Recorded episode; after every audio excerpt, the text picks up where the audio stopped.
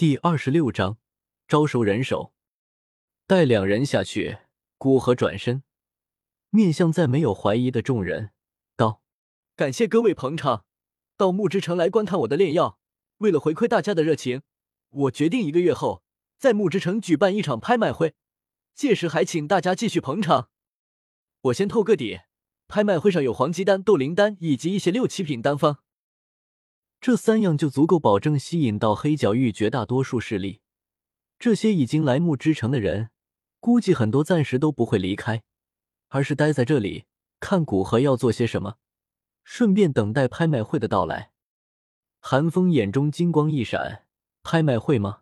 倒是要看看你有什么好东西。”那些黑角域中的顶级势力反而对两种丹药更感兴趣。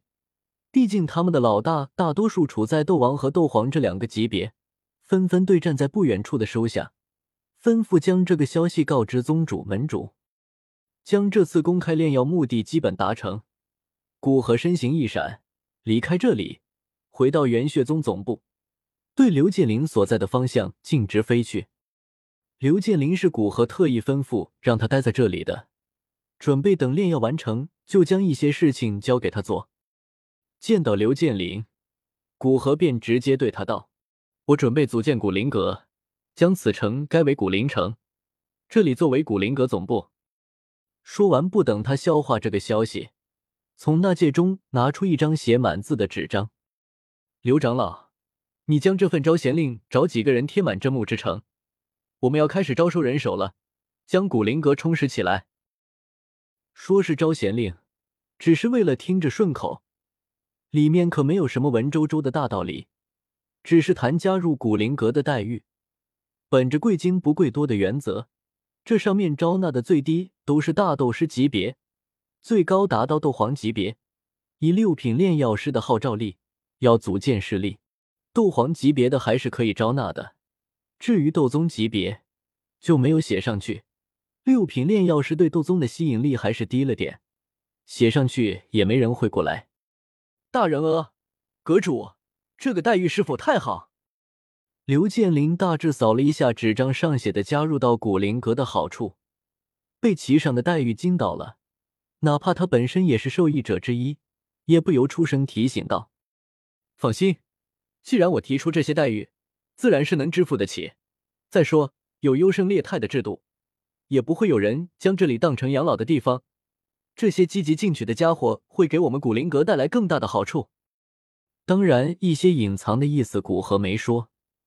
既然获得这些好处，那自然要有相应的付出，不然他可不是一个老好人。好的，阁主，既然您已经考虑好了，那我便安排人去做。刘建林安静的退下，准备去将纸张复制，安排人张贴在城里。至于改造城市、给城市换名，以及将这里整理一下，得等人手照了一部分再弄。之后就是将拍卖会组织好，反正召来的人不怕没事情给他们做。半个小时后，在城市各处都有人张贴公告。好奇是人的天性，随着第一个过去看公告，发出惊叹声。很快，公告附近就围满了人。三个面容有些相似的人正好从附近经过，对于引起这么多人围观也是很好奇。那三人中看起来最小的人随手拉住一个看完公告准备离开的人，问道：“里面写的是什么？”说完，递出一个小袋子。被拉住的人一怒，就准备喝马出声。反正自从古河到来，定下不准在城市战斗的规矩。现在已经没有强者敢乱来了。不久前，那些因为在城市战斗被古河的残影毫不留情的杀死的尸体，至今血还没流干呢。但见到递到手上的小袋子，轻轻晃动，清脆的金属撞击声传出，便将脸色收起。既然有好处，而且看面前三人的气质明显不是常人。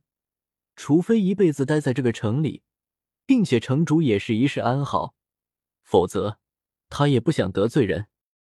将手中金币收起，被拉住的人回答道：“上面公告上写的是新来的城主，招收人手的一些要求和待遇，但最低要求都是需要大斗士，否则看他上面的福利，怎么我也要去试一试。三人中最小的那个接话道：“不知道是什么待遇，让你这么惋惜，并不以两人之间实力的差距而看起来高人一等，而是平等对待。”这让被拉住的路人心里好受了不少，也就不再绕弯子，直接道：“上面写着大斗士依据个人战力不同，每个月保底三千金币到五千金币不等。如果做了古灵阁发下来的任务，可以获得贡献点。贡献点能在古灵阁之内换取绝大多数七品以下的丹药，当然前提是你的贡献点够多。最后一条，尤为让大斗师级别的人疯狂。若是在古灵阁待满三年。”可以自备药材，请求阁主亲自炼制一枚紫心破障丹。古灵阁阁主就是那位新来的六品炼药师城主古灵，这比绝大多数势力的大斗师级别的人待遇都要好，不愧是六品炼药师，就是大气。姚大接话道：“斗灵级别呢？斗灵的待遇是怎么样的？”性格较为跳脱的姚三问道：“他们三兄弟就是斗灵级别，还是斗灵巅峰？”当然，最关心斗灵级北的待遇。斗灵级别与大斗师级别待遇上相差不大，就是保底金币数量和免费炼制的丹药变了。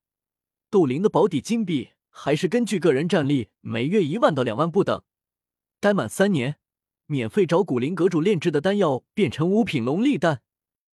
路人瞪了姚大一眼，有些不满被他打断话，不紧不慢的说道：“姚氏三兄弟面露欣喜。”他们三人因为得罪了金银二老而没有势力敢接收他们。这次听到木之城出了个六品炼药师，显然六品炼药师是可以不怕金银二老这样的斗皇巅峰的。于是三人就准备过来木之城，试试看这个六品炼药师会不会接收他们三兄弟。虽然投靠，但是也希望待遇能好一点，积累到足够的资源，让他们三人实力能更进一步。现在知道古河对斗灵级别的待遇，心里放松大半，但又开始患得患失，担忧古河会不会接收他们。如果古河知道他们的担忧，一定会让他们直接过来。眼前他身前就一个刘建林，完全不够使唤。